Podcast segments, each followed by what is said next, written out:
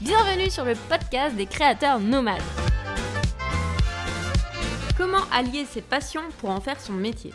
Vidéo, photographie, concerts, outdoor, voyage, musique, Clara Doma a tout combiné pour devenir freelance. Dans ce portrait, tu découvriras qu'il te suffit parfois d'actions simples pour changer la direction de ton activité. Tu verras aussi la puissance d'un message privé Instagram qui t'emmène jusqu'en Jamaïque ou sauver les orques résidentes du Sud en Colombie-Britannique.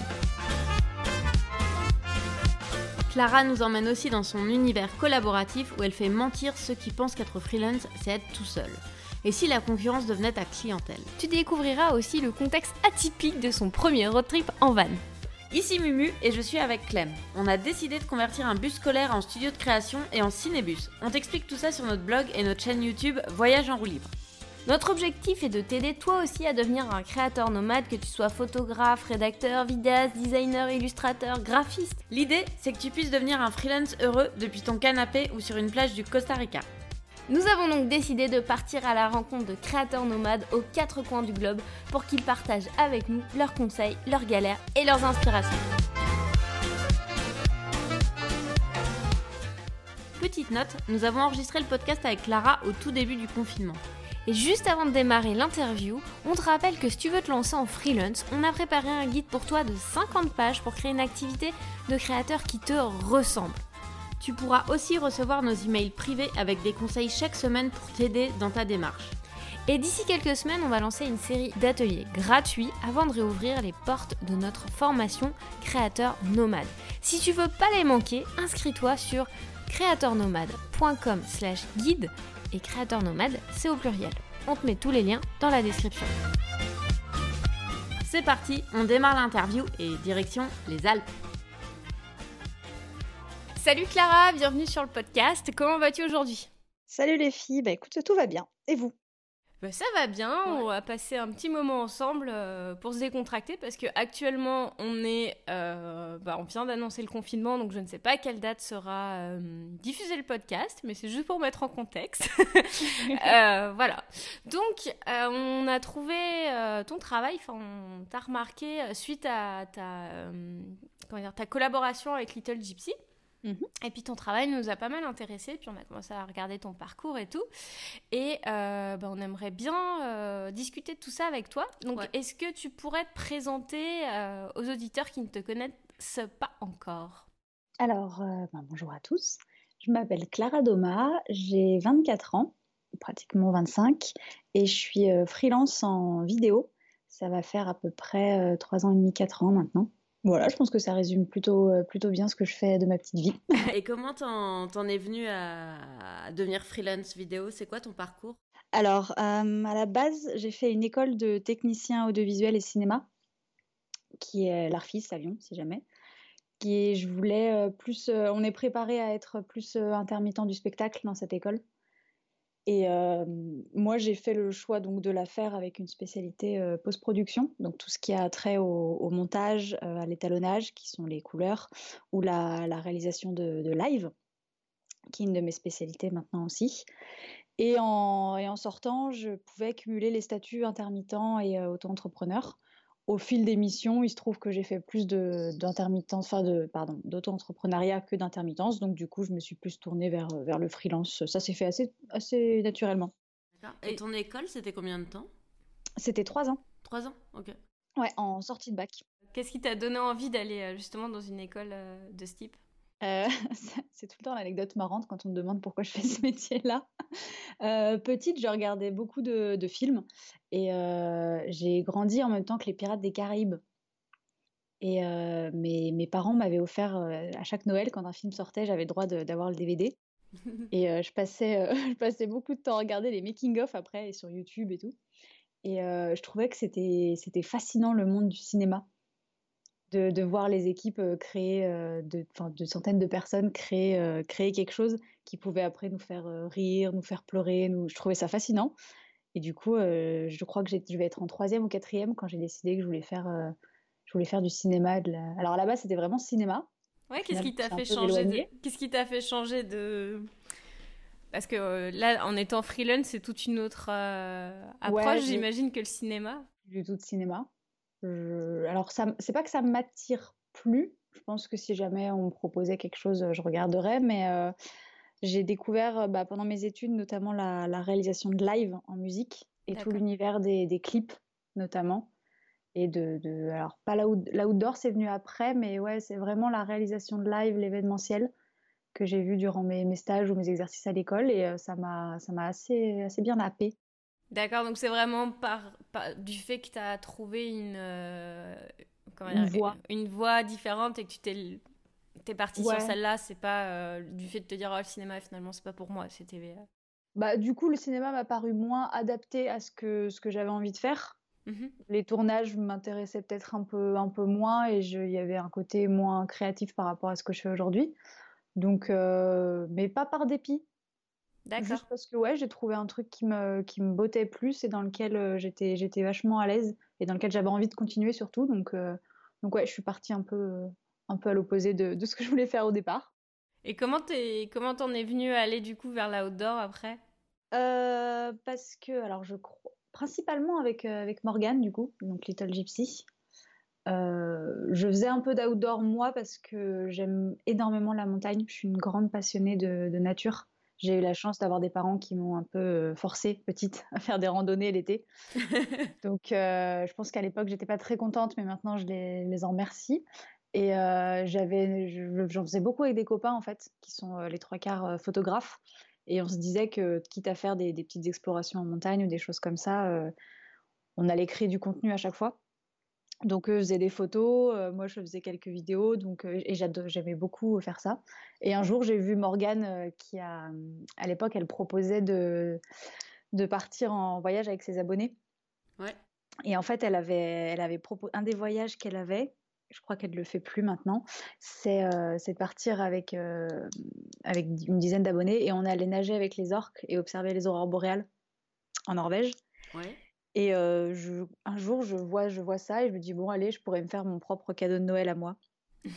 et du coup, j'ai pris le voyage et je me souviens avoir envoyé un message à Morgane sur Instagram, je crois, en lui disant, écoute, je viens de prendre le voyage, je suis vidéaste, j'aurai forcément ma caméra. Si tu as besoin d'aide sur place, je pourrais, je pourrais t'aider si tu fais une vidéo sur ces voyages-là. Donc elle avait été adorable et elle m'a dit bah écoute c'est super gentil pourquoi pas j'ai pas encore réfléchi carrément. Et un ou deux jours après elle m'envoie un message en me disant écoute je cherche une vidéaste pour me suivre dans mes voyages enfin quelqu'un avec qui collaborer à plein temps est-ce que ça t'intéresse? J'ai dit oui tiens voilà ce que je fais et je crois que trois jours après je montais à Paris et on allait et on allait déjeuner ensemble pour se rencontrer et un mois après on faisait la première vidéo ensemble qui était le voyage des petits bâtards avec euh, les abonnés qu'elle avait emmenés en Colombie-Britannique, juste avant euh, We Are the Orca. Ok, d'accord. Et du coup, euh, comment ça marche la collaboration avec Little Gypsy? Est-ce que vous écrivez les vidéos ensemble? Comment vous organisez? Alors en général, elle a celle qui, qui a l'idée de base. Okay. Elle, elle, arrive tout le temps pour, tous les, toutes les vidéos qu'on a faites. Elle avait, écrit en, de base une idée ou un fil conducteur. Et euh, alors après, ça dépend un peu des vidéos. Je sais que pour euh, celle des orques, par exemple, ou les voyages des abonnés, on avait, comme c'était un peu, la surprise, on savait pas trop quoi faire. C'était pas tout, le temps écrit d'avance. Euh, une vidéo comme la Jamaïque, par exemple, qui a demandé pas mal d'écriture et de, pour ça, on l'avait écrite à l'avance et on le dérochait tous les soirs. Et donc, ça se construit plus rapidement. Pour la dernière de la Suède, par exemple, elle avait l'idée de base, ces idées de petits scénarios. Et on l'a écrite un peu au fur et à mesure, parce que pareil, on pouvait pas trop savoir ce qu'on allait faire le lendemain ou ce qu'on allait voir. Mais en général, c'est effectivement ça. Elle arrive avec un fil conducteur et une idée de base. Et après, je, mets en image un peu ses envies. Et après, elle me laisse quand même pas mal de liberté sur les plans que je fais. Mmh, d'accord. Ouais, oui, c'est c'est bah, le principe de la collaboration, mais c'est disons que c'est plus un côté, elle écrit la vidéo et je vais la réaliser. Mmh, plus comme ça, ouais. Du coup, tu prends en charge le tournage et le montage. Ouais, du tournage au montage et tout le reste. Est-ce que tu fais toutes les prises vidéo ou vous les partagez? Je les fais toutes. Morgane fait pas mal de, elle fait encore pas mal de, de ce qu'elle appelle les, les facecam. Mmh Ouais, elle parle face caméra, pardon. Donc ça, euh, ça, je lui laisse faire. En général, en plus, elle, le fait dans son, dans son coin, en intimité, comme ça, c'est plus, c'est plus naturel. Je ne viens pas interférer avec ça. Euh, quand elle a la caméra sous la main ou qu'il y a une image un peu à faire et que, que elle seule peut la faire. C'est vrai qu'elle le fait, donc de temps en temps, je récupère des rushs à elle. Mais sinon, euh, sinon le but, c'est qu'elle soit vraiment déchargée de cette partie-là, quoi. Pour pouvoir se concentrer sur, euh, sur autre chose. C'est intéressant parce que tu deviens vraiment. Euh, enfin, tu permets à ce qu'elle se concentre sur son truc et toi, en même temps, tu apportes bah, toute ta touche et toute ta professionnalisation à son projet. C'est ça. ouais. ça. permet de rendre un projet plus fort. parfois, c'est vrai que euh, tu veux, peux vouloir faire tout toi-même. Mm. Et puis parfois c'est bien aussi de, de faire, euh, de mettre ces projets-là dans les mains de personnes euh, compétentes ou plus compétentes que toi. Je sais pas si tu es plus compétente que Morgane ou pas, mais en tout cas, ça permet de, voilà, de chacun se concentrer sur ce qu'on a à faire en termes de créativité, donc c'est intéressant. Oui, voilà, ça, ça décharge certains, certains poids. et bah, après, elle a fait longtemps tout toute seule. Et comme il y a énormément d'influenceurs, blogueurs et youtubeurs qui ont longtemps fait et qui continuent à faire beaucoup de choses euh, tout seuls. Mais euh, de plus en plus, en fait, tu te rends compte qu'il y a des... que maintenant ils bossent en équipe, mmh. qu'ils ont des, notamment des monteurs et des caméramans parce que ça permet de faire plus de choses. Parce que mmh. quand tu es tout seul, effectivement, tu es un peu plus bloqué. Ah, et euh, tu, peux, tu peux te concentrer pour l'écriture, notamment l'écriture de plein d'autres vidéos, en fait. Bah, ce, qui est, ce qui est leur atout à la base. C'est ça, de raconter des histoires et, et de les emmener. D'ailleurs, vous avez fait un voyage euh, assez cool en van, on en a parlé rapidement oui. juste avant. Ça s'est passé comment euh, la van life en hiver alors? Alors écoute, j'ai jamais été aussi heureuse d'avoir un petit chauffage d'appoint. Attends, on va, juste remettre en contexte. Est-ce que tu peux expliquer aux gens qui nous écoutent, qui n'auraient pas vu euh, les vidéos, de quel voyage il s'agit et quel a été votre plus gros défi dans ce voyage? Alors, la vidéo s'intitule, je crois, de mémoire, Voyager traverser le cercle polaire en van avec son chien. Voilà, je crois que ça c'était l'idée de base. Et euh, je crois que Morgane me l'a pitché comme ça en me disant, tu sais quoi, euh, j'ai envie de traverser le, cercle polaire, euh, on va y aller en voiture et puis on emmènera Aiko. J'ai fait oui, ok. Très bien. en fait, ça s'inscrit dans, dans, sa web série qui s'appelle Into Your Wild, mm, donc mm. référence à Into the Wild, qui est une, une, web série qui a pour but de montrer des, des, ce qu'on appelle des, des micro-aventures en France et euh, en Europe et aux alentours. Le but étant de pas hum, d'essayer de, pas prendre l'avion pour aller loin et que chaque voyage soit accessible euh, à, n'importe qui. Il y a un épisode où elle part faire euh, du kayak sur la Loire, je crois. Un autre où elle part faire deux, jours de, survie en, forêt. Enfin, tu vois, c'est des petits trucs qui, peuvent montrer aux gens, donner des idées de, de, choses à faire qui sont simples, pas forcément prendre 14 heures d'avion c'est une alternative comme une autre et euh, partir à l'aventure. Aussi avec l'aspect, euh, on peut emmener notre animal et on est, on est deux petites nénettes. ouais. Et pas, on n'est pas deux garçons qui allons faire des trucs de, de fou, on est juste des petites nénettes et en fait on peut faire plein de choses. Ça, on est d'accord. je pense que vous êtes bien placé pour le savoir. Mais euh, donc du coup, voilà, elle avait cette idée de, traverser le cercle polaire en van en emmenant son chien, qui, qui a 9 ans maintenant, et donc qui est qui a eu une belle vie et l'idée c'était aussi de montrer que ben on pouvait vivre des trucs assez forts avec, euh, avec nos animaux et pas les, les abandonner. Donc euh, voilà, elle elle est partie, elle a récupéré le van à Marseille et euh, elle est passée me chercher à Lyon. Et après ben on a traversé, tu passes par tu passes par l'Allemagne, le, le, Danemark et tu arrives au sud-sud de la Suède et on a traversé toute la Suède par les terres pour ensuite aller traverser le cercle polaire euh, en Suède.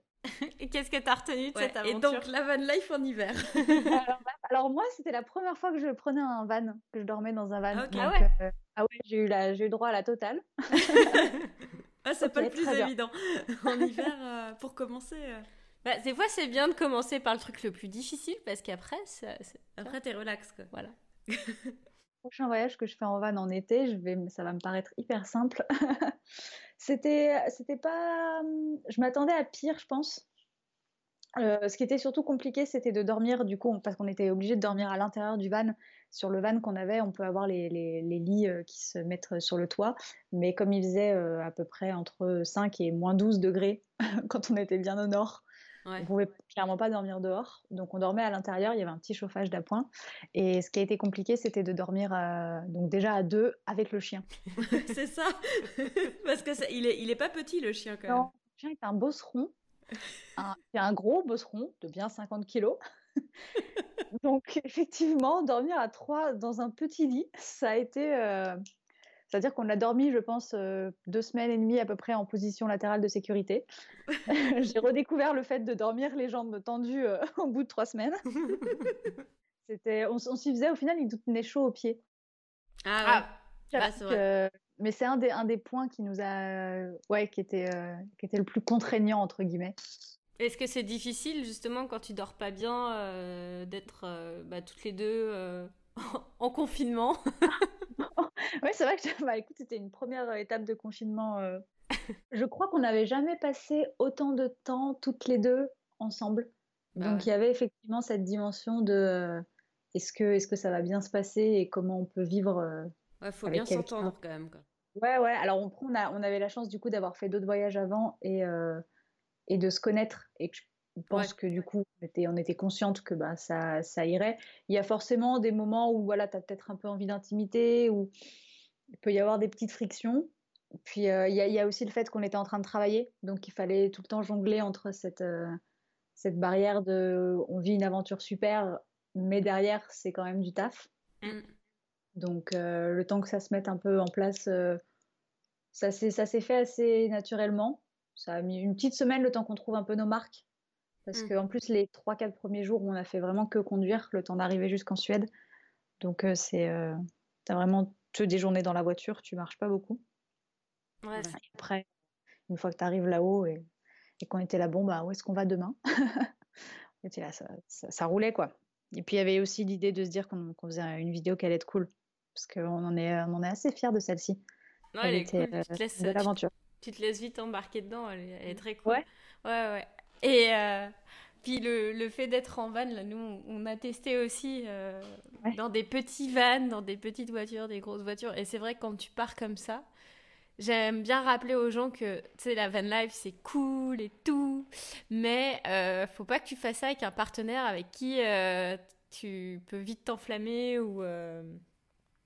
Enfin, parce que même quand tu t'entends super bien, c'est un peu comme dans une capsule euh, spatial, tu vois, t'es un peu enfermé dans ton truc parce qu'à un moment donné, par exemple en Australie, nous on était en pleine, euh, enfin il faisait super chaud.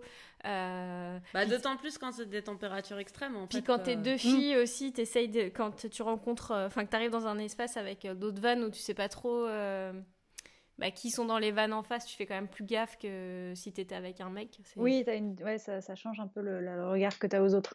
T'as une dimension où tu fais bon, ok, est-ce que c'est dangereux, est-ce que c'est pas dangereux? C'est un peu. Mm. Après, c'est un, un, peu chaque. Ah, il nous est arrivé deux, trois petites frayeurs, nous, comme ça, ouais. Ah ouais? Est-ce que tu veux euh, en raconter? Ouais, on est. Euh, alors, j'ai plus du tout le nom de la ville en tête et je pense que je, je m'hasarderai pas à le prononcer parce que moi, le suédois, pas... ça peut pas être magnifique. Mais on s'est retrouvé dans une, dans une ville un, soir euh, et on cherchait un spot pour, pour s'arrêter. On avait vu qu'il y avait une petite île et je me souviens, j'étais au volant, on arrive, on traverse un petit pont, on arrive sur l'île, il y avait personne et là, euh, premier coup de frayeur, les phares passent et on voit un, bateau abandonné. Et, moi, j'ai flippé. je me souviens avoir pilé le van en disant Ah non, je m'approche pas plus près. en fait, je, pars. Je ne peux pas rester là. Donc, on, est allé un peu plus loin et on a trouvé, euh, on a trouvé une cabane dans laquelle on pouvait faire du feu parce qu'en fait, en Suède, il y a plein de cabanes qui sont mises à disposition.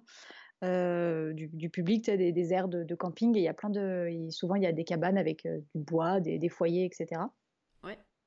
Donc, on a trouvé un petit, un petit endroit, on a mangé là, et après, on cherchait un. en général, on dormait souvent à côté des, euh, stations-service. Hmm. Parce que, alors, le plan de base, c'était qu'on voulait dormir dans ces aires de camping, mais comme on arrivait souvent la nuit et que c'était en pleine forêt, en plein hiver, il y avait personne, et on va être très honnête, on n'a pas eu beaucoup de courage. Donc on s'est dit que les stations-service, c'était bien. Il y avait de la lumière, etc., des gens, enfin, il y avait euh, de quoi se nourrir et se rafraîchir, etc. Et je me souviens que dans cette ville-là, on s'est garé dans un parking derrière une station-service et la ville était très déserte. Et euh, on voyait une voiture qui faisait des tours, la même voiture. Et on trouvait ça hyper, euh, hyper angoissant en fait. Ça faisait vraiment voiture de, de serial killer, vraiment une vieille voiture des années 70. Euh, et on comprenait pas trop. On l'a croisé plusieurs fois dans le village, donc on se met derrière la station-service, on commence à dormir. Et là, il y a des phares qui nous éclairent d'un coup. Et c'était cette voiture-là. Et elle, s'est arrêtée devant nous. Elle a, a dû rester ouais, deux minutes. Puis elle est partie tout doucement. Et on l'a revu passer cinq minutes après et on comprenait pas. vraiment, on s'est regardé en disant non, on va pas rester là. ça sonnait un peu comme, je sais pas, on a l'impression que c'était soit un dealer, soit quelqu'un qui, faisait des rondes pour surveiller. Et euh, bah on a démarré le van et on a trouvé le. On avait de la chance, il y avait un hôpital à côté et on a dormi sur le parking des urgences parce que du coup il y avait plein de plein de mouvements entre guillemets. Vous avez réussi à dormir ouais. Euh, qui arrivait si c'était pas l'autre voiture qui, qui, nous suivait. Ah ouais. Et on a fini par réussir à dormir. Mais je me souviens de, des deux, trois moments où on savait vraiment pas où, se garer en se disant mais il va nous retrouver, il nous suit, c'est pas possible.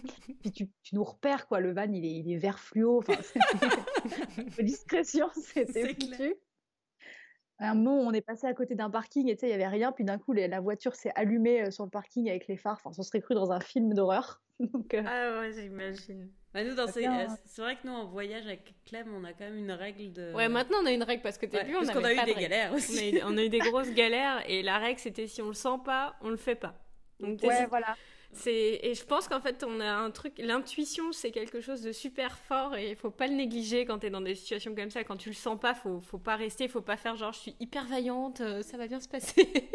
Tu fais OK ça... et du coup tu te, tu te rends compte que tu fais vachement confiance à ton intuition effectivement dans ces moments-là. Mmh. on s'est dit, euh, nous, effectivement, ou quelques jours, euh, s'il y en a une de nous deux qui sent pas un endroit ou qui a pas envie, on force pas. Ah non, faut pas. Ça, c'est un bon conseil, je pense. Euh, parce qu'on peut dire, oui, les filles, on peut voyager seules et tout, mais c'est. Déjà, c'est valable pour les filles, mais pour les gars aussi.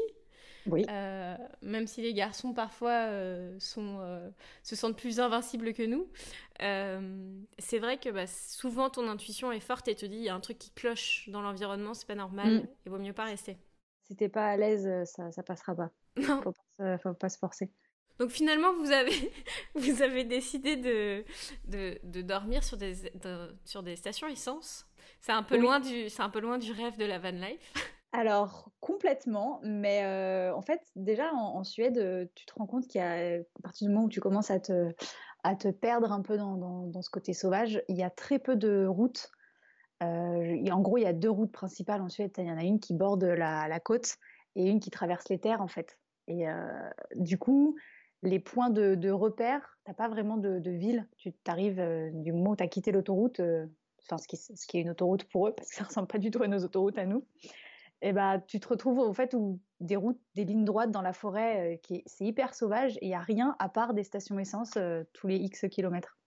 Du coup, c'était un bon, c'était un bon repère. Ouais, c'est en général, bah après en général, on, ce qu'on faisait, c'est qu'on passait vraiment toute la journée dehors, on se trouvait des spots à aller voir, etc on mangeait dans, les cabanes, là, dans la forêt, on se faisait des feux, ou alors on se trouvait des jolis spots pour des couchers de soleil.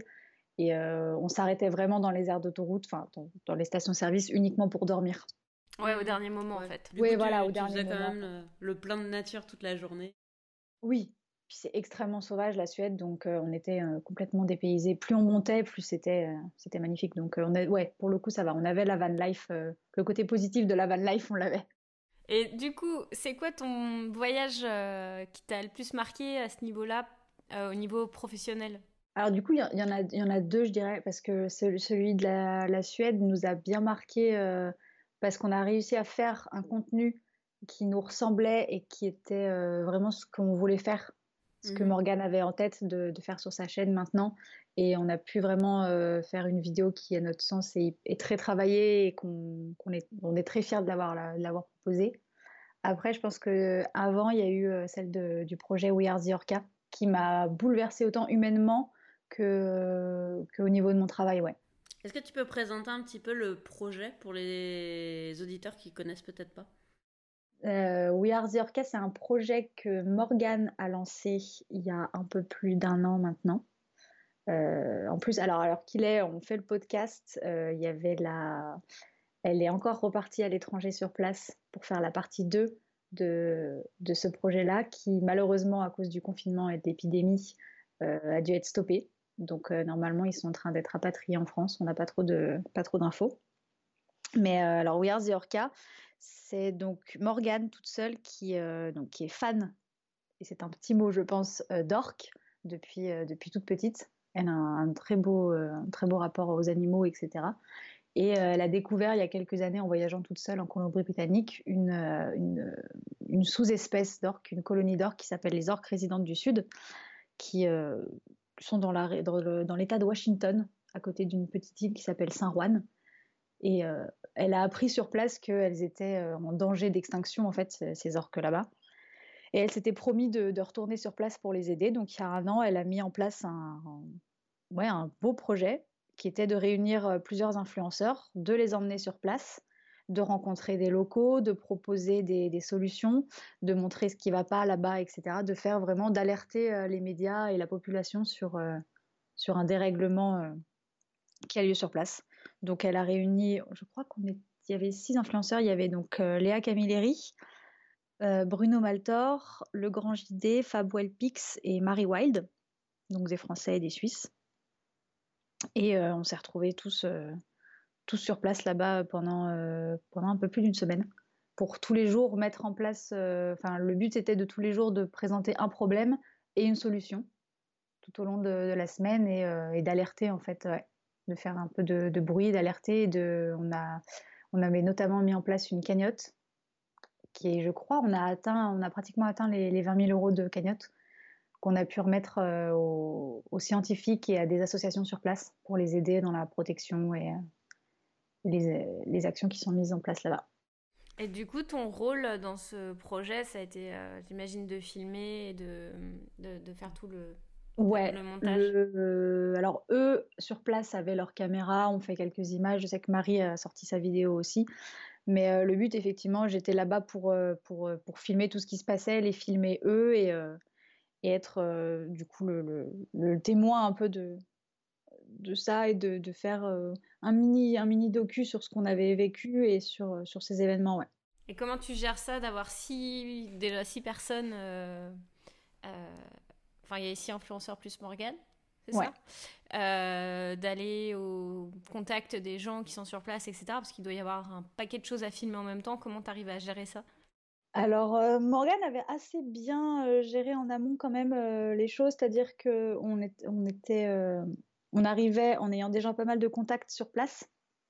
Nous, il faut savoir qu'on avait été sur l'île deux semaines auparavant, elle une semaine en plus avec ses abonnés en fait, parce que sur un mois, elle avait fait deux sessions de vacances avec les abonnés et elle avait enchaîné avec We Are pour éviter de faire 35 000 déplacements en avion qui servaient à rien. Donc euh, ça faisait déjà deux semaines qu'à Saint-Rouen, euh, elle était bien sur place. On, avait essayé de rentrer en contact avec euh, les associations, les locaux, etc. Donc on on, savait un peu déjà tous les jours où aller et qui rencontrer, qui interviewer. Donc après, moi personnellement, je me souviens que j'étais un peu, j'étais un peu pas excitée, mais je, rencontrais notamment des, gens que je connaissais via les réseaux et euh, dont j'admirais le travail, euh, que je connaissais un peu d'avant. Je pense à des à Fab par exemple, euh, j'adorais, qui est un, qui est un youtubeur aussi animalier et qui à côté de ça est caméraman. Donc j'avais un peu, peu d'affinité professionnelle à ce niveau-là. Donc c'était un peu étrange de rencontrer des gens, des gens qu'on admire Ouais. Donc il y a eu ça à passer. Même, euh, même Morgane, elle avait jamais rencontré le grand JD, euh, par exemple. Et puis c'était. Euh, si on nous avait dit un an auparavant qu'on se retrouverait à l'autre bout du monde pour, pour filmer un docu avec ces personnes-là, on n'aurait pas cru. Mais... J'imagine ça met un peu la pression aussi pour le travail et tout, quoi. ouais. Et puis après, on était, on, était, bah, on était dans un espèce de mini confinement parce qu'on s'est retrouvé dans une, dans une baraque pendant plusieurs jours à, à devoir monter monter les vidéos. Euh, moi, je devais monter sur place la vidéo de la cagnotte, par exemple, pour ce qu'on a diffusé sur place. Eux, tous les jours, ils avaient leur programme parce qu'il y avait donc euh, leur story à faire et les événements à, à enfin les solutions pardon à mettre en place. Donc, on avait un programme qui était quand même assez écrit à l'avance. Ok, ouais. Donc ça, ça aidait, ouais. Après, on savait qu'on voulait faire des interviews de chacun, on savait qu'on voulait faire des interviews de telle association, tel locaux. Donc, on avait fixé une après-midi, par exemple, où on rencontrait tout le monde et on allait faire des interviews. Euh, après, sur place, euh, moi, j'avais pu filmer euh, déjà des images avec les abonnés et on avait eu la chance de voir les orques avec les abonnés, donc j'avais déjà des, images d'animaux. On a eu la chance de les voir une fois quand on était sur place avec les, autres youtubeurs, mais sinon, c'était beaucoup de, recherches. Donc il y avait, il y avait cette espèce de, de, suspense de est-ce qu'on les verrait ou est-ce qu'on les verrait pas. Donc ça aussi, il fallait le, fallait le retranscrire à l'image, mm. de montrer que ben, on y allait sur place, mais on n'avait pas cette certitude de, les voir, parce qu'il y a un jour on, les a cherchés quand même. Il y, avait toute l'attente à, à, montrer. Ouais, qui du coup prenait un sens hyper, euh, hyper fort parce que justement on était sur place pour montrer que si on était dans cette attente aujourd'hui de les voir ou pas, c'est parce que ça allait pas quoi. Il y avait il y a un an, elle les voyait passer pratiquement euh, trois, quatre fois par jour et nous on, a, on les a vus deux fois en trois semaines quoi.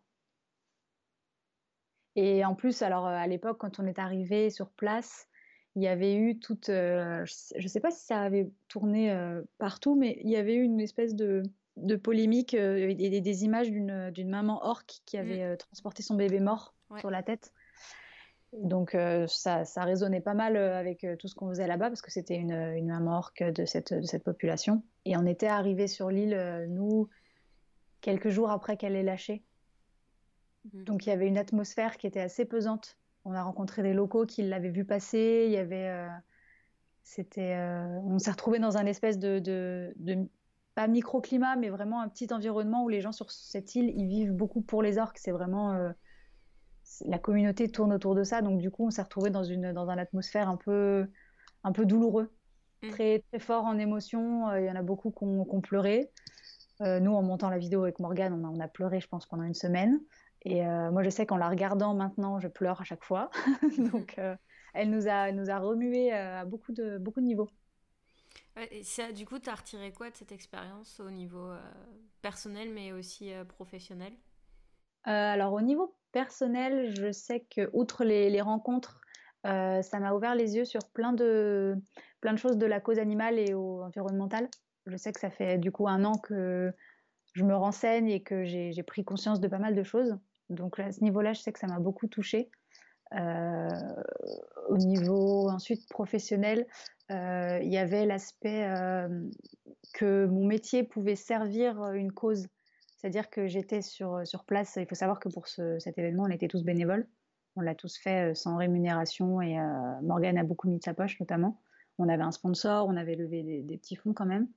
Et il y avait cette sensation de se dire que je sortais une vidéo qui avait un sens, qui était utile et qui délivrait un message et qui n'était pas simplement une vidéo de divertissement, qui était un mini documentaire qui avait vraiment euh, un, impact derrière. Et je me souviens m'être dit que c'était vraiment quelque chose à l'avenir que je voulais continuer de faire. Et du coup, est-ce que tu as des projets de ce type? Eh ben, alors euh, là, tout de suite, c'est un peu tout en suspens. Mais euh, bah oui, bah, peut-être d'autres vidéos avec Morgane. on elle en a ressorti une il n'y a pas longtemps, là, là on enregistre le, le podcast, il y en a une qui est sortie il y a un mois, je crois, sur son exploration dans le désert. Mm. Euh, de mon côté, en termes de projet perso, ça m'a donné envie euh, de, faire des, portraits. En fait, euh, donc j'habite à, j'habite à la montagne. Je suis, donc, comme je disais tout à l'heure, une, très grande amoureuse de, de l'outdoor. Et j'avais envie de, de parler de, ces montagnes. J'habite au pied du Mont Blanc, donc il y a toutes ces problématiques de, réchauffement climatique, de plein de choses et notamment, euh, complètement différent, il y a euh, le fait que je rencontre beaucoup de gens ici, comme j'arrive en ne connaissant personne. Et je rencontre beaucoup de, femmes en montagne. Je me, suis, rapprochée de plein de groupes, le CAF féminin ou plein de, de groupes qui mettent en avant un peu les, femmes en montagne. Et c'est hyper intéressant et j'ai envie de, travailler avec, euh, avec ces femmes-là, de voir si je peux pas écrire des, des petits... J'ai en tête des petits, des petits documentaires ou des petits portraits de femmes en montagne, des choses euh, autour de, de, ma passion et de, des rencontres que je peux faire ici. C'est intéressant. Ouais, c'est cool. Et euh, quand tu réalises euh, un projet solo, par exemple, mhm. c'est quoi ton processus de création? Est-ce que tu as une démarche particulière ou est-ce que tu trouves de l'inspiration? Ça dépend. En général, en fait, c'est 50% de, de liberté, parce que je vois ce que ça donne sur le terrain. Et en général, j'ai quand même, euh, j'ai quand même une, idée de base auquel euh, je, la, travaille quand même à un moment. Alors, je me fais pas forcément des grosses sessions d'écriture parce que j'arrive pas forcément à me forcer à écrire. Mais euh, là, pour toutes ces vidéos de portraits, etc., je sais que ça peut m'arriver à n'importe quand. J'ai tout le temps un petit carnet sur moi ou mon téléphone ou n'importe. Et je note tout ce qui me passe par la tête. Et après, je me dis, bon, ok, on pourrait faire ça. Donc, je, j'en parle généralement à deux, trois copines autour de moi qui me connaissent bien et qui voient comment je fonctionne. Et je fais un petit brainstorming avec moi-même. et je trouve ouais, une, une, idée de base. Et puis à partir de là, je prends ma caméra puis je commence. Moi, après, à côté de ça, je sais que je fais, je sors à peu près tous les, tous les deux jours. Enfin, je sortais à peu près tous les deux jours et euh, je fais beaucoup de, photos, etc. Et je filme tout le temps tout ce qui peut, tout ce qui peut se passer. Parce qu'en montagne, euh, enfin, donc là pour ces, pour ces vidéos-là, j'ai euh, j'ai l'idée de base, j'ai un peu ce que je veux faire et les personnes que je voudrais interviewer, par exemple. D'accord. Mais mon gros projet de, de l'année va être un projet tourné autour de ma vie ici. Et ça, c'est un projet qui prend plus de temps parce que je peux pas forcément l'écrire en, avant, en amont j'ai l'idée, j'ai le fil conducteur, mais euh, l'écriture exacte, elle se fera au montage, quand, euh, parce que je vais filmer euh, tout ce que je vis ici. Et je ne peux pas forcément savoir à l'avance ce qui va m'arriver, mais... finalement, c'est au montage que tu fais le tri et que tu construis ta... Pour, pour des gros projets comme ça, ouais, tu, tu pars mm. d'une idée que tu as de base et de, de, de, ce que tu veux raconter. Et après, tu, mets tous tes rushs, tu regardes tout et puis tu, le construis ouais, dans, ta timeline. Euh. Ce que moi j'appelle la beauté du montage et qui m'intéresse beaucoup dans mon métier. c'est cette, cette, capacité à pouvoir raconter une histoire avec des images une fois que tu les as toutes filmées. Tu peux mm. raconter un truc beau. Et c'est quoi justement ta préférence? C'est le montage ou le tournage? Mmh, J'aurais tendance à dire le, montage derrière. Ah ouais si je devais, bah, si je devais me, me séparer d'un des deux, je pense que je préférerais me séparer du, tournage. Sur un projet, je serais plus frustrée de, le filmer et de pas le monter que juste de ne pas l'avoir filmé et de, pouvoir faire le montage derrière. Ouais. Ça étonne beaucoup, Mumu. non, non, non, pas forcément. Mais je pense qu'il y a quand même beaucoup de gens qui aiment aussi la vidéo pour le côté euh, bah, vivre l'expérience, être là, tourner, etc. Mais après, c'est vrai que si tu fais pas la, le montage, ben, tu peux pas mettre ta patte et, et faire passer le mm. message comme toi tu veux, tu vois. Mais, c'est un truc euh, qui, euh, qui ressort beaucoup bah, avec les gens que je peux rencontrer euh, ici, notamment parce que j'arrive donc la, la, vallée de Chamonix en termes de, de vidéo outdoor, c'est quelque chose qui est, enfin, c'est un endroit qui est, qui est hyper riche et il y a énormément de, de, films de montagne notamment qui se font ici.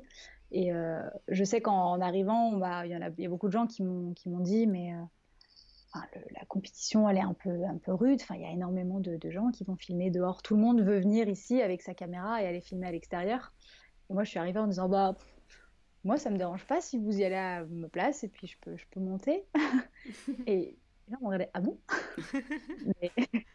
D'accord. C'est hyper intéressant ce que tu viens de dire parce que euh, c'est un moyen. Donc là, c'est plus par ta préférence personnelle, mais c'est un moyen d'arriver quelque part, déjà d'apporter euh, quelque chose aux autres qui, eux, préfèrent être sur le terrain. C'est ça. Et de te démarquer d'une manière différente. Euh, mm. Justement parce que toi, tu essayes pas de faire la course à quelque chose qui est déjà peut-être trop, trop pris. Mais encore que quand il y a de la concurrence, ça veut dire qu'il y a du travail. Mais. Oui, mais du coup, tu t'es positionné d'une manière où tu peux dire, bah non, mais moi je peux vous aider, c'est intéressant mm. comme, comme, approche. Ouais, puis enfin après, il y a aussi l'aspect que dans, le, dans la vidéo d'outdoor, tu te heurtes au fait que, par exemple, pour aller filmer euh, de l'alpinisme ou du, du, ski de rando ou du freeride ou des choses comme ça, il faut pouvoir euh, suivre ces personnes-là mm, euh, et avoir un niveau en alpinisme, par exemple, assez élevé, chose que je n'ai pas du tout encore. Donc déjà, de, de base, j'étais freinée par ça. Mais euh, j'ai, euh, ça fait des années que je suis les, les, gens là qui font faire ces films-là. Et je sais très bien qu'il y a des, il y a des caméramans qui font un travail euh, exceptionnel. Et ça m'enrichirait plus de, de, pouvoir travailler sur leurs images et en collaboration avec eux que de, d'essayer de les battre. Mm. Mm. Je ça plus intéressant de, de, raconter une histoire avec leurs images et de, de faire des collaborations avec ces personnes-là. Est-ce que tu as eu l'occasion dans d'en commencer ou d'avoir des points de contact à ce niveau-là? Euh, J'ai eu l'occasion d'en rencontrer pour l'instant. Euh, ça va faire, donc comme je disais, je disais un peu avant, ça fait trois mois que je suis ici et deux mois officiellement que j'ai emménagé. Mhm. Donc euh, c'est vrai que les contacts se font un peu, un peu doucement, mais j'ai rencontré, j'ai rencontré beaucoup de gens déjà, ouais. Et c'est vrai que eux le disent qu'ils cherchent, par exemple dans la vallée, ils, cherchent des gens pour, pour monter. Donc c'est là où moi j'arrive et je, je, suis capable de dire, euh, bah moi j'aime bien ça, ça m'intéresse. on peut faire de belles choses ensemble, viens, on fait des belles choses ensemble. bah après, ça peut être bon pour toi là de faire des projets de montage vidéo pendant que tout est en. Bah alors oui, malheureusement, il n'y a pas eu grand chose à tourner avant. Donc il n'y a ah. pas grand chose d'image parce que l'hiver a été un peu long à arriver euh, nous. Donc euh, par exemple, je sais qu'en temps normal, les, les, boîtes ici quand ils filment des films de ski, ils commencent à tourner euh, des Noëls. Mm. Et là, je dis jusqu'à fin janvier, il n'y avait pas de neige. Donc ça a tout reculé euh, mm. sur pas mal de gros projets. Mais, euh, donc pour l'instant, j'ai pas beaucoup de choses euh, en termes de montage pour m'occuper pendant le confinement, mais ouais, c'est qu'une période. Est-ce que le confinement, ça a abouti pour toi à des contrats annulés ou J'ai eu deux, trois prestats que j'étais en train de, de, de, commencer de booker, ouais, qui ont dû être annulés, notamment parce qu'une partie de mon travail se fait dans l'événementiel. Et euh, malheureusement, euh, que ce soit des événements sportifs, des événements musicaux, ben, tout a été un peu annulé au compte-goutte. Mm. Et euh, donc forcément, tu te retrouves à dire, bon, bah, c'est pas grave, ça sera un mois, on bossera pas. Ouais, on ça le va sait. décaler, quoi. Voilà, mais ça va décaler tout le monde. Et puis, moi, j'ai énormément d'amis de, de, dans mon entourage qui sont en freelance comme moi, que ce soit en photo, en graphisme, en vidéo et beaucoup dans l'événementiel. Et du coup, bah, c'est aussi une façon de te dire, bon, bah, on a on nous donne notre appartement comme lieu pendant un mois, euh, on va créer avec ça.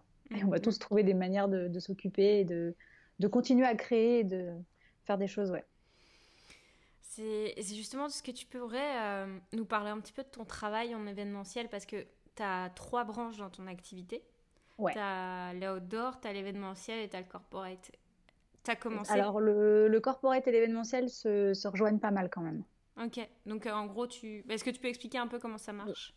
Euh, alors tout ce que je fais en outdoor, ça va être principalement donc euh, bah, là ça va faire un an et demi, c'est principalement pour euh, pour Little Gypsy. C'est des vidéos de voyage, des vidéos de YouTube et mes projets perso à côté. Mhm. dans le dans le corporate et l'événementiel, j'ai plus un rôle de caméraman monteuse sur des par exemple des reports d'événements.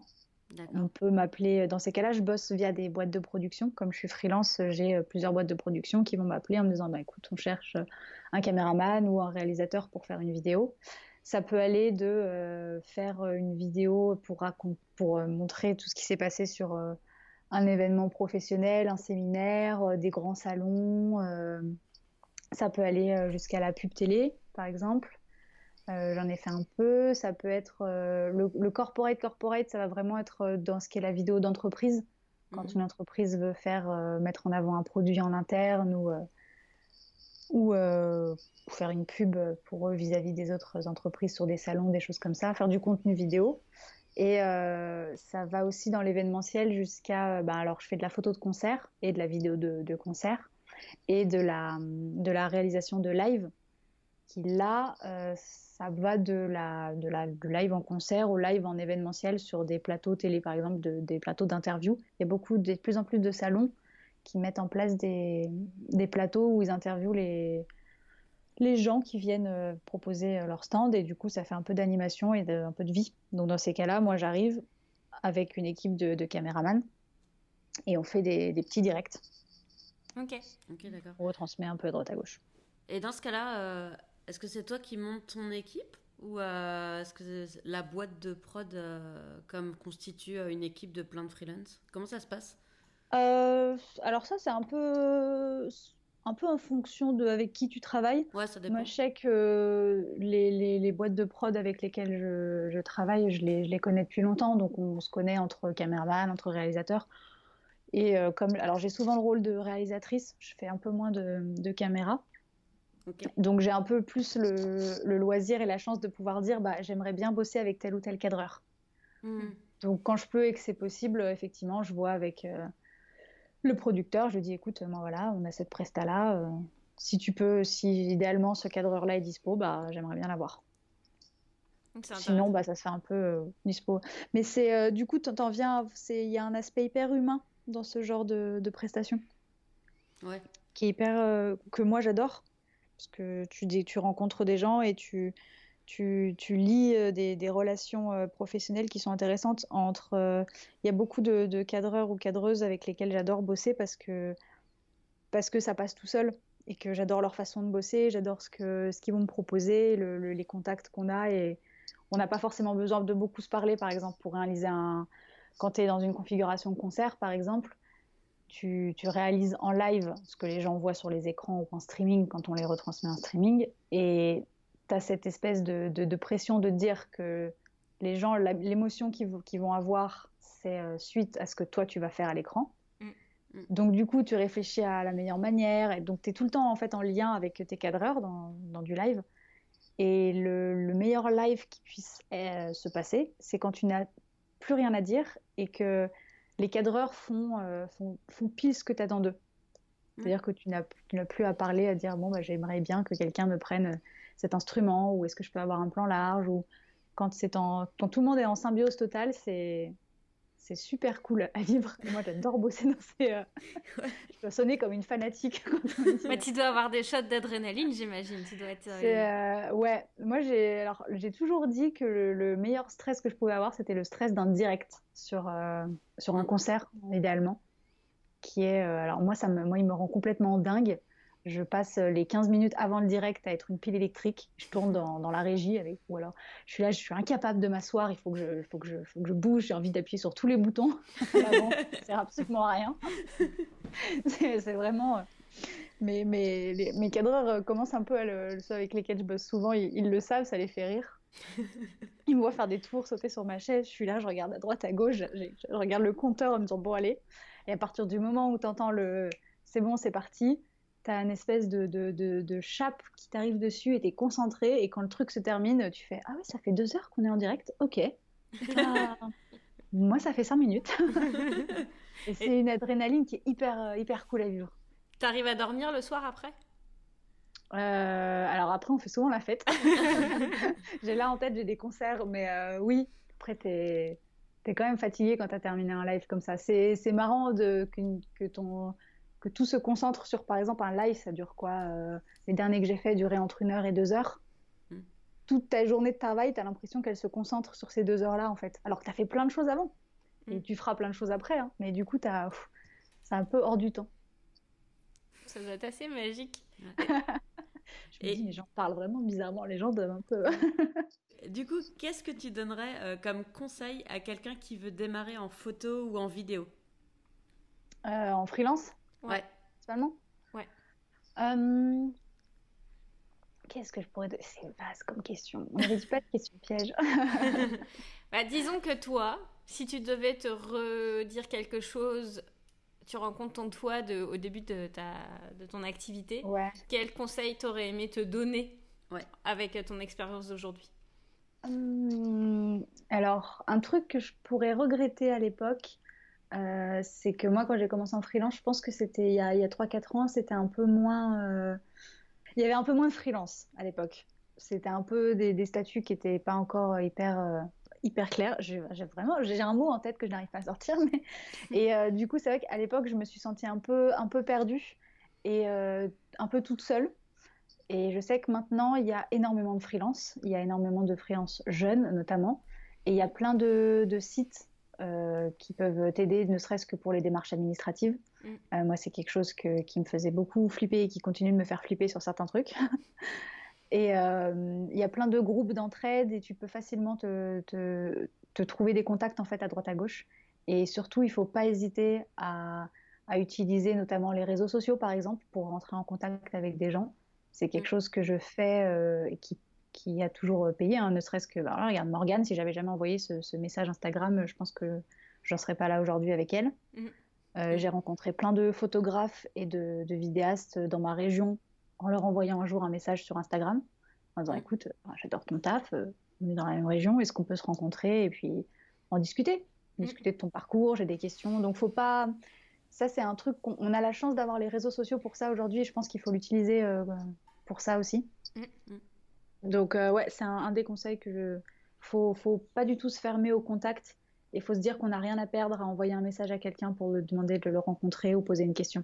Ah, c'est ah, un super bon conseil. euh... bah, c'est vrai que le, le, le, réseau, les contacts, euh, l'humain, parce que l'image d'un freelance, souvent, c'est de se dire, ah, c'est quelqu'un qui est tout seul.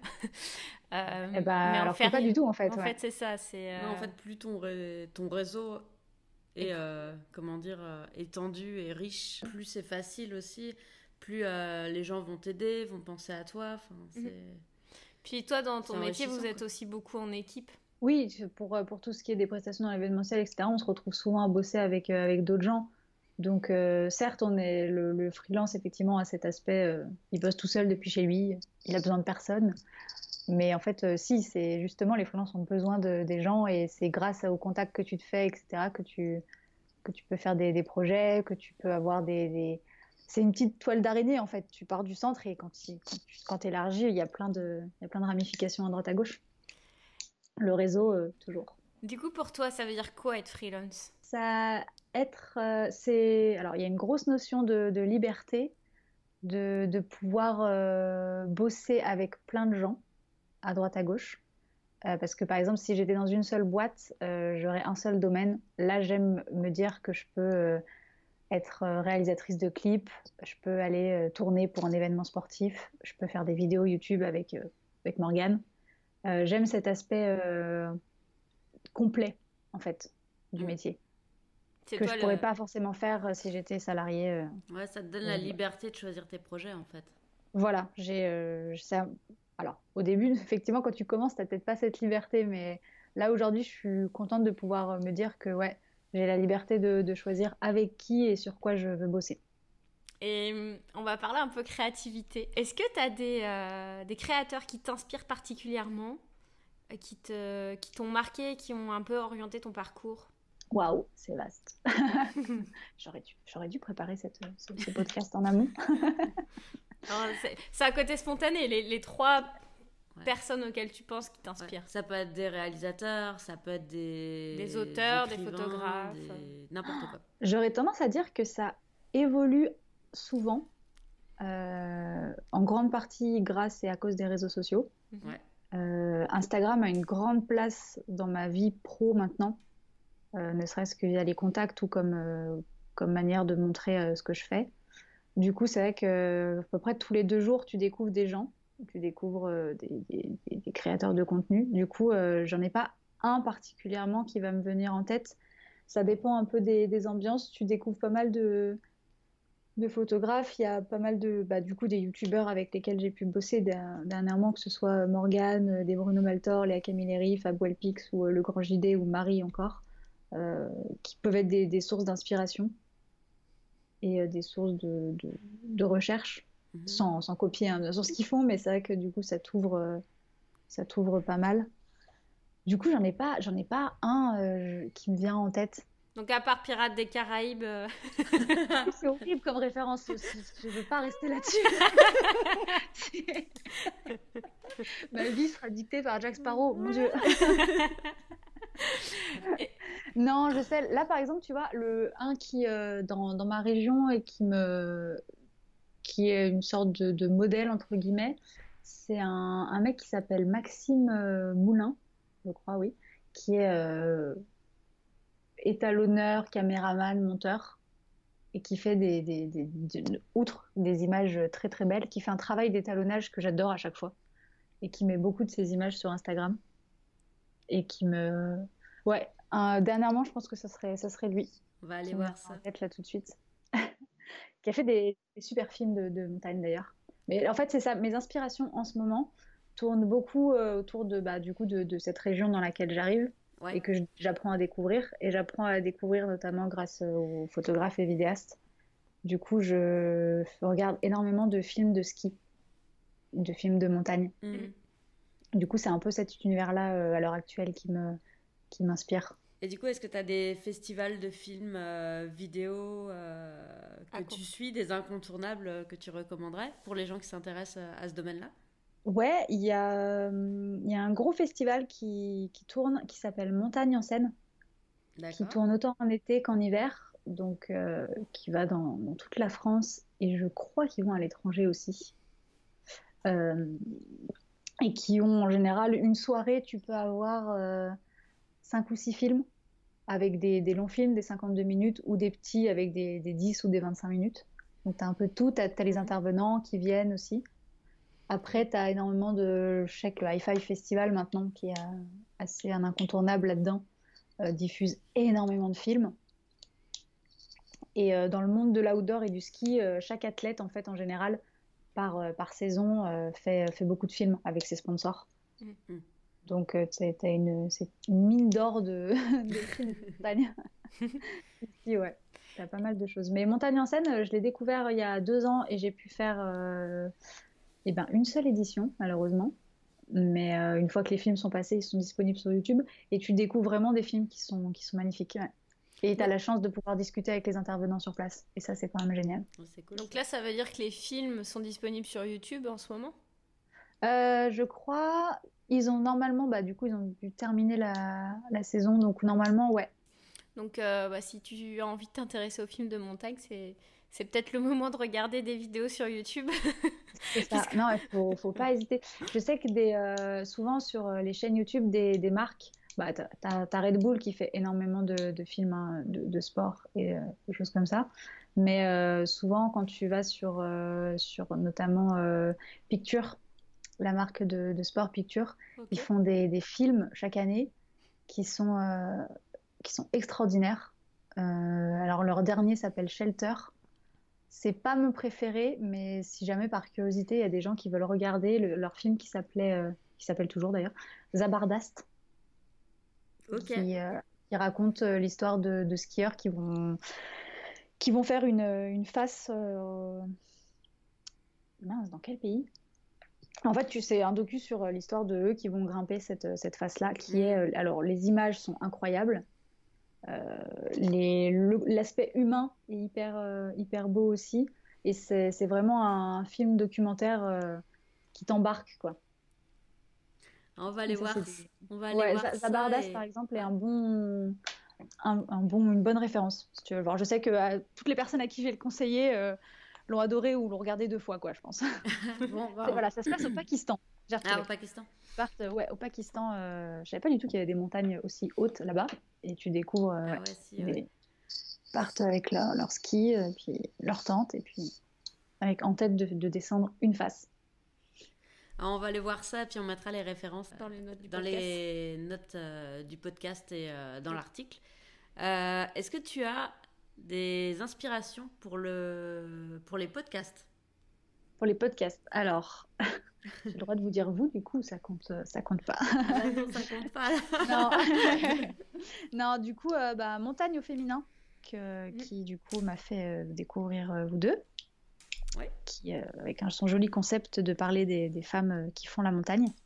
J'aime bien sa façon de, de l'expliquer. J'ai découvert, bah, j'ai découvert plein de gens grâce à elle mm-hmm. et toutes, les, toutes les choses qu'elle partage sur des réseaux et sa, sa, bonne humeur. En plus, dernièrement, elle avait interviewé une réalisatrice que j'adore, Caroline Côté, ah oui, ah bah, elle est passée sur le podcast ici aussi.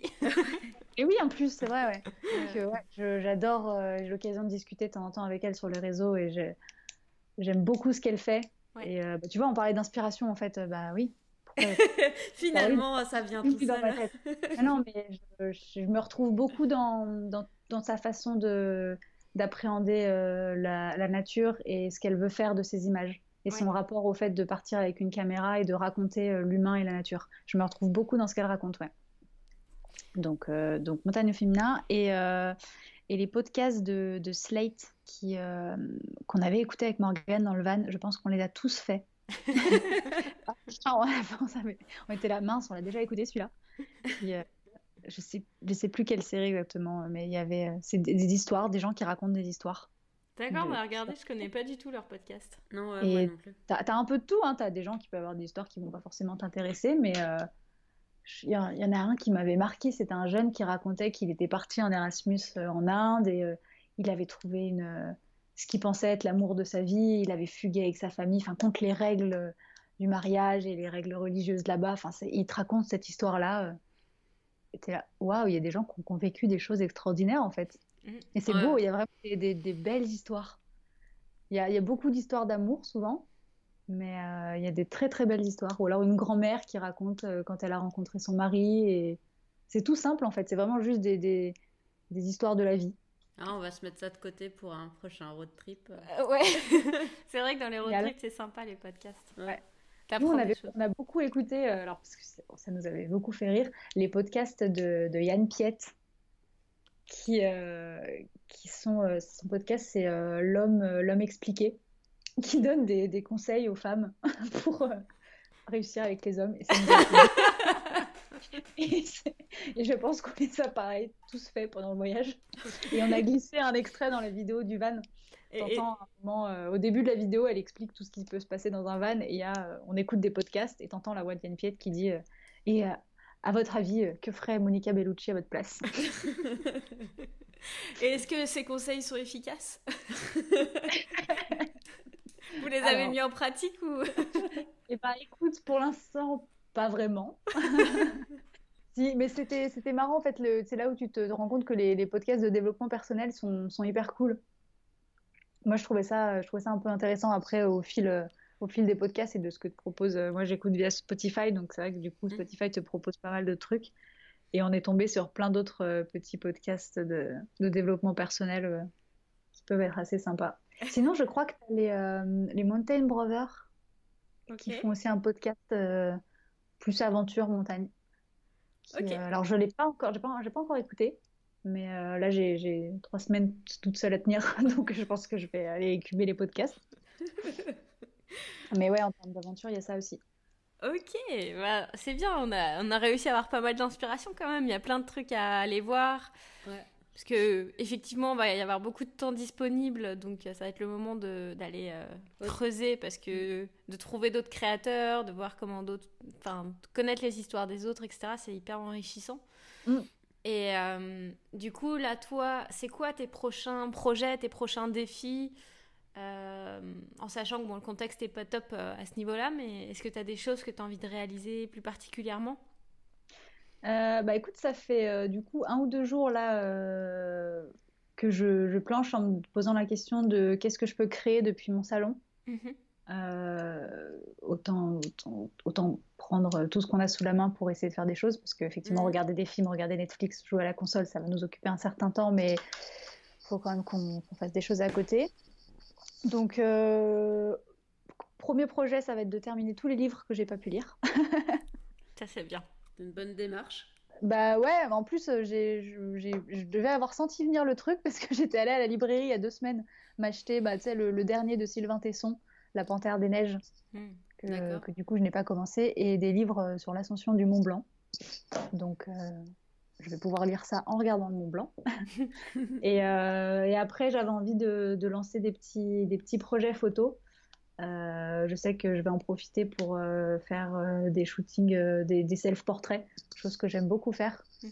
Mhm. c'est tout bête, mais c'est une manière de, s'amuser et de trouver sa créativité et de réapprendre à s'approprier son, corps aussi, qui est, qui est, un beau moyen de le faire. Donc ça, ça va m'occuper aussi. Et puis, euh, bah tu vois, je fais le podcast en regardant les, gens sur les balcons d'en face. et je me dis qu'il y a, non, mais il y, a, quelque chose à faire avec euh, cette espèce de, vie un peu étrange qu'on va avoir. Alors après, j'ai la chance de pas être dans une ville. C'est-à-dire que là, on a, on a beaucoup de, balcons, de terrasses, d'espaces un peu ouverts. On a, mm-hmm. Je suis vraiment à 50 mètres de, la forêt. Donc, on a encore des gens qui, qui donnent l'impression de, vivre comme si tout mm. était euh, normal. Mais euh, j'avais bien envie de faire un, espèce de, petit projet vidéo ou photo autour de, bah, du confinement, quoi. Je pense qu'il y en a beaucoup qui vont, qui vont, le, qui vont le traiter à leur manière, mais euh, c'est un, un, sujet qui, qui, gagne à être abordé euh, avec notre regard à nous, en fait. Ça me fait penser à, à, la photo qui passait sur Instagram de Outside Magazine hier, ah d'un d'un alpiniste euh, qui fait de l'alpinisme dans sa maison. Ah oui, dans sa cuisine, j'ai vu ouais. J'en ai vu une autre aussi, une nana ouais, qui était attachée sur le de... J'étais là, mais c'est génial. J'adore. Ouais. Comme quoi on peut être créatif euh, quand il y a bah la contrainte, parce que ça J'ai vu euh, aussi une vidéo, je crois, hier, d'un mec qui fait du trail, qui, qui se filmait dans son jardin. Il a, il a un petit jardin et euh, la, course, du coup, doit faire 10 mètres. Et en 10 mètres, il met tous les trucs qui se passent dans un trail. tu vois euh, partir avec ses bâtons, etc. S'arrêter au ravitaillement. Alors tu vois dire Bah non, j'ai mon gobelet, je prends pas. Tout en respectant les règles de sécurité, c'était marrant. Faire sa, petite popote, après partir, puis passer la ligne d'arrivée, être tout épuisé. sur le mec sur 10 mètres, quoi. J'avais trouvé ça génial. C'est tout bête, mais. Euh, je pense qu'il va y avoir pendant ce confinement quand même un, un côté un peu drôle et positif plein de gens vont, sortir des, petites vidéos ou vont, mm. vont se lâcher. Ah bah c'est clair que c'est. Enfin, de toute façon, on a besoin de ça. Hein. Faut qu'on. Bah oui. Mm. Parce que sinon, on va jamais. Enfin, on va jamais s'en sortir. Il faut du positif. Faut, faut essayer d'être créatif. Puis quand on est dans la contrainte, c'est là où on. Où, la créativité est forcée en fait. Donc, euh, Exactement. Il faut essayer de voir le côté euh, de se dire ok qu'est-ce que je peux faire dans les conditions actuelles, aussi bien au niveau de des projets perso que de se dire ok comment je peux rebondir, comment je peux essayer d'avancer, est-ce qu'il y a un truc auquel j'ai pas pensé qui pourrait être intéressant. Mm. Euh, c'est comme il y a une, euh, une usine de textile qui, euh, je lisais ça ce matin, proposait de fabriquer des masques pour les soignants qui sont pas en contact avec les, les gens, mm-hmm. enfin avec les, les, malades du virus. mais du coup, c'est des masques en tissu hyper beaux finalement. Ah. Et c'est des, vraiment des, des, tissus de très haute qualité et, du coup, bah, ils vont mettre au service. Euh, enfin, ils savent pas si le ministère de la Santé va accepter, mais tu te dis, bah, c'est quand même cool et ils vont mettre à disposition les patrons, les modèles, etc., pour que les gens puissent euh, se protéger un minimum s'ils n'ont pas de masque. Donc là, ils mm. sont en train de valider le truc avec le ministère de la Santé, mais je trouve ça intéressant de te dire, bah ok, comment je peux apporter mon aide ou comment je peux essayer de, bah, détendre les gens, comment est-ce qu'on peut s'entraider à distance et ça, ça apporte. Oui, euh, avec ce que j'ai sous la main, comment est-ce que je peux apporter ma, ma, petite pierre à l'édifice je vois beaucoup de, de, challenges de, de, danse ou de blagues qui tournent euh, depuis quelques jours sur, euh, sur les stories Instagram notamment. Les gens qui se disent bah, danser chez vous. je trouvais ça marrant. Et moi, je sais que par exemple, depuis hier, euh, bah, du coup, on a remis en place, on fait pas mal de, de Skype ou de FaceTime avec sa famille, ses amis, etc. Mm. On, mange ensemble en Skype pour avoir l'impression de tous manger. Mm. Et hier, j'ai passé une heure avec des copines à faire des, des batailles navales chose que j'avais pas dû faire depuis mais des, années. Et en fait, on a passé une heure à faire des batailles navales via Skype. Ah, c'est cool. on a passé une soirée, euh, une soirée super bien. Comme quoi, ce qui compte. Il y, a, plein de, ouais, il y a plein de, on va trouver plein de trucs de toute façon. On est, on va, on va se débrouiller.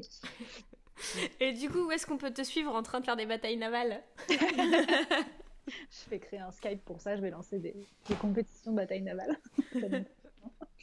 Euh, non, bah sur, euh, sur mon Instagram principalement, je suis plus active là-bas. C'est euh, Clara-du-bas Domas, D-O-M-A-S. Très bien, super. Est-ce que tu as une chaîne YouTube aussi? Elle n'est pas très active. Je te dirais plus mon, site internet qui est portfolio Clara Doma si tu tapes Clara Doma sur, sur Google, il devrait sortir. Parfait. Tu peux retrouver euh, tout, tout, tout, mon travail en musique, euh, en outdoor euh, et, mes photos. Et s'il y a un seul projet que les auditeurs devraient regarder, que tu as réalisé, ce serait lequel? Oh, c'est atroce. Ouais. c'est dur comme question. Ça fait plaisir de me torturer comme ça. J'ai senti dans ta voix. Euh, je dirais le dernier clip que j'ai sorti. Tiens, on va changer, on va pas faire de l'outdoor. Le, la chose la plus récente que j'ai sortie, qui est un clip pour une chanteuse qui s'appelle euh, Marlou, une chanteuse française qui chante en anglais et avec qui je collabore depuis euh, pas mal de temps. Et on a sorti deux clips qui sont liés là récemment, qui, où elle m'a laissé, elle m'a dit tu les réalises de, de A à Z et tu les, tu les fais. Et donc, donc il s'appelle comment le clip? Le clip s'appelle Arm. Euh, alors, le premier s'appelle Arms Wide Open. Et en fait, le deuxième s'appelle With Anyone. Parce que les, les, deux sont liés, en fait. On a fait un, truc un peu. On a voulu monter une petite histoire. Cool. On va, on va regarder ça. ça peut te changer de, de la montagne, euh, tu as envie d'écouter quelque chose de, de, tout doux et d'envoûtant, je te conseille d'aller écouter Marlou. Voilà. Bah, merci euh, Clara pour euh, cette interview. Euh, tu nous as donné pas mal de matière pour nous occuper et d'inspiration. Donc, et tu aussi, n'hésite pas à regarder les, Pirates des Caraïbes. Ok, on va, on va les re-regarder. moi ça va, j'aime bien, donc ça me dérange pas. sais quoi, tu, bah, ça m'a donné envie de, de, les refaire pendant les... J'ai toujours ces mêmes DVD de quand j'étais petite. bah du coup, on va, on va te laisser avec les pirates des Caraïbes. Merci beaucoup d'avoir répondu à nos questions. C'était un. C'était avec plaisir. Très riche. Merci beaucoup. Depuis l'interview, Clara a pris de grandes décisions et a repositionné son entreprise. Le confinement a fait son effet, comme chez beaucoup de créateurs, il y a eu beaucoup de remises en question, et Clara a décidé de se tourner beaucoup plus vers la post-production, donc c'est-à-dire le montage, l'étalonnage. Elle a également ajouté à ses compétences le motion design, donc c'est du graphisme animé en vidéo, et euh, elle va aussi pas mal travailler en photo également en vidéo. Et tout ça, elle va le faire de manière beaucoup plus nomade euh, que ce qu'elle faisait par le passé. Donc c'est assez chouette de voir l'évolution de Clara. D'ailleurs, on a même décidé de collaborer ensemble avec Clara puisqu'elle va monter quelques-unes de nos vidéos euh, puisqu'on aime beaucoup son travail. Et ça, je trouve ça intéressant que tu le notes puisque c'est vraiment euh, dans ce cadre-là le réseau qui fait son travail et aussi le fait d'être visible sur les réseaux sociaux. Merci d'avoir écouté le podcast et d'avoir partagé ce temps avec nous. Et surtout, un grand merci à Clara d'avoir partagé son expérience. Si toi aussi tu as envie de développer une activité de freelance à temps plein ou à côté de ton emploi pour multiplier les sources de revenus, on t'offre un guide de 50 pages qui va à l'essentiel pour éviter les erreurs les plus courantes des créateurs freelance. Tu peux le télécharger sur créateur au pluriel nomade au pluriel.com slash guide créateurnomade.com slash guide. Si tu aimes cette émission, prends quelques secondes pour la partager avec un ami qui pourrait être inspiré. Le podcast grandit grâce aux bouche à oreille. Et si tu adores ce podcast, prends le temps de nous laisser une appréciation 5 étoiles sur Apple Podcast et abonne-toi. Tu peux aussi laisser un avis en nous disant quel créateur tu aimerais que l'on interviewe. C'est le meilleur moyen pour encourager la plateforme à partager ses épisodes à d'autres créateurs. Cela permet de motiver également d'autres invités inspirants à venir partager leur histoire ici avec toi. Et si c'est pas déjà fait, abonne-toi, partage et voyage